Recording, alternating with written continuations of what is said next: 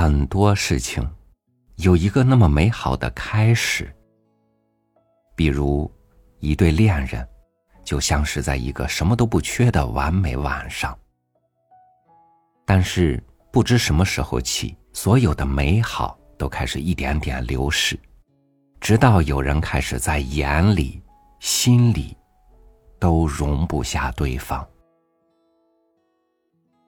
与您分享布里吉特·吉罗的文章《故事终结》。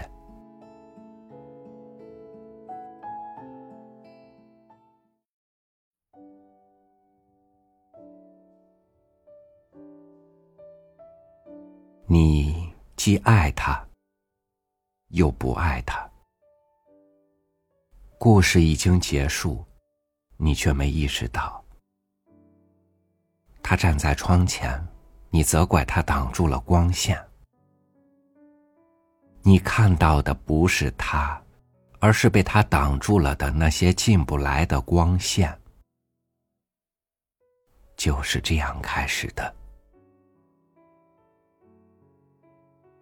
他站在那里，他的存在妨碍了你，你不再等他。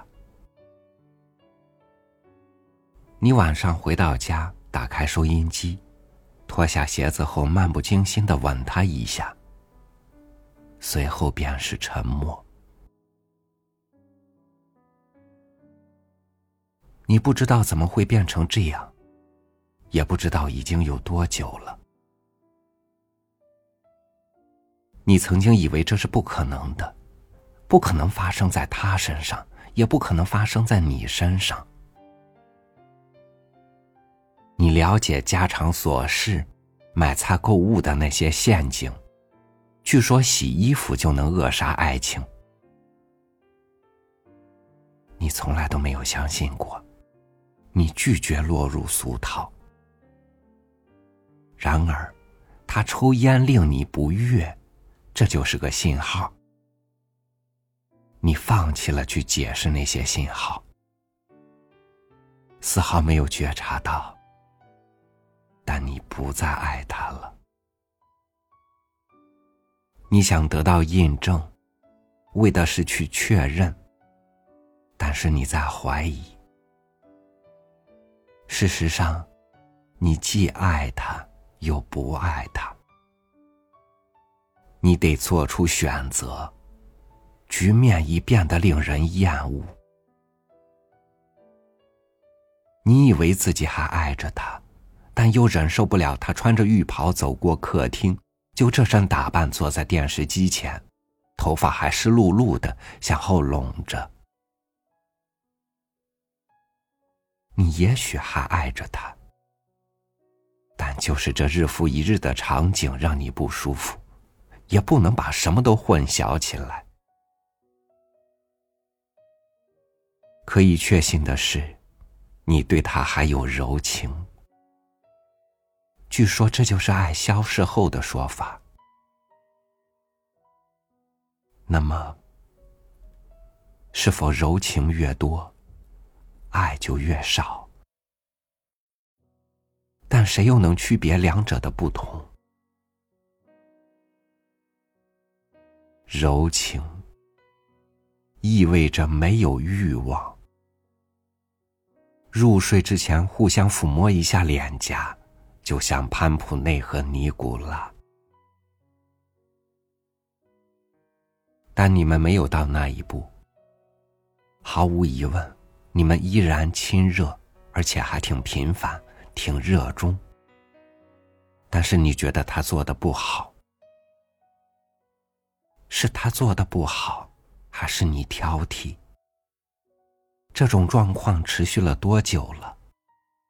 你以前怎么没提过？你拒绝自己不再爱他的想法，你觉得没必要跟他说，于是你就当是自己的事，将就着。你承认不再容忍他走路的姿态、行为的方式和他听的音乐，也没必要大惊小怪。你变得不友好。甚至刻薄、但是你掩饰的很好。到后来，你不再去掩饰，你控制不住，责备不断，像你的母亲。你讨厌自己，你重新振作，再给你们的故事一个机会。你温柔友善，正是重新来过所需要的品质。没必要讨论这些。一个星期过去了，有时候是两个星期。你去电影院，你邀请朋友。你去山里度周末，你以为你迷失了，他正是你命中注定的男人。你不公平，没耐心，而且病态的苛刻。你把自己当成谁了？他忘了钥匙，你又不高兴了。他想吻你的脖子，你拒绝他的热情。你说你没时间，你满嘴借口，你认为都是他的错。从什么时候起是他的错了？什么时候开始的？你努力回忆、搜索每一个细节，你寻找线索，得有证据啊！你不相信你会粗心大意，这不是你的风格。你不肯承认你可能弄错了，你对自己的评价比这个高，但是你越找越不明白发生过的事情。你重新回顾从第一天开始的往事，你们看完舞蹈演出后的初次相遇，你们的第一通电话。你们的第一顿晚餐，你们的初夜，你们的第一次度假，在比亚里茨临海的旅店，狂风巨浪，你们第一次度假归来，想到要分开去上班时，你的忧郁眼神，你在这里面看不到什么要担心的东西。他在车里抽烟。没有让你不舒服。晚上他在餐馆里喝很多酒，你陪他一起喝。他丢了打火机、眼镜、文件，你觉得很浪漫。你因他而温柔。他独一无二，不拘小节，马虎粗心。你觉得他实在与众不同。你们看的第一个公寓，你记得很清楚，你们的观点完全一致。公寓里潮湿，声音大，没暖气，地方狭小，都没能打消你的热情。你完全不在乎，你贪婪的看着他。你们面前有的是未来，你们是永恒的。你们有的是时间，而如今你把时间用来干什么了？你评估、比较、解释，你把你的时间变成了价值尺度。你生命中的男人变成了一块实验田，你考验他，强迫他进入你满意的条条框框。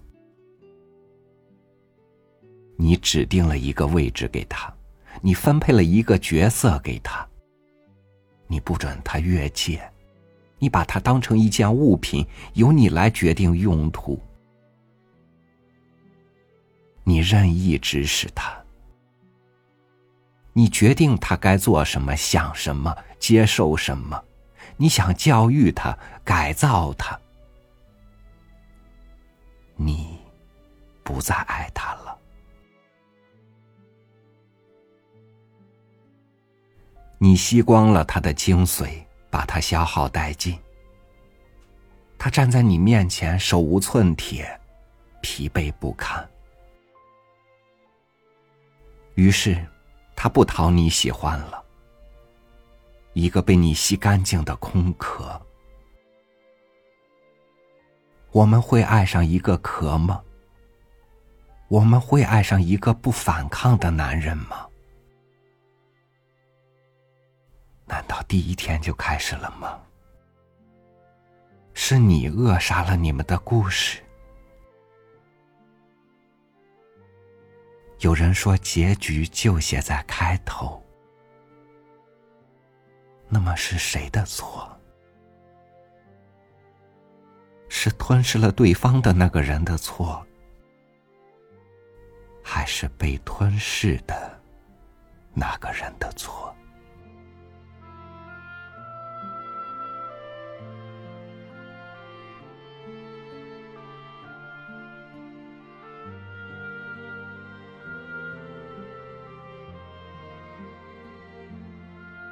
随着时间流逝的是新鲜感，内心残存的。是习惯。故事的终结有时并非因为现实的残酷，而是因为心中不断升起的期待。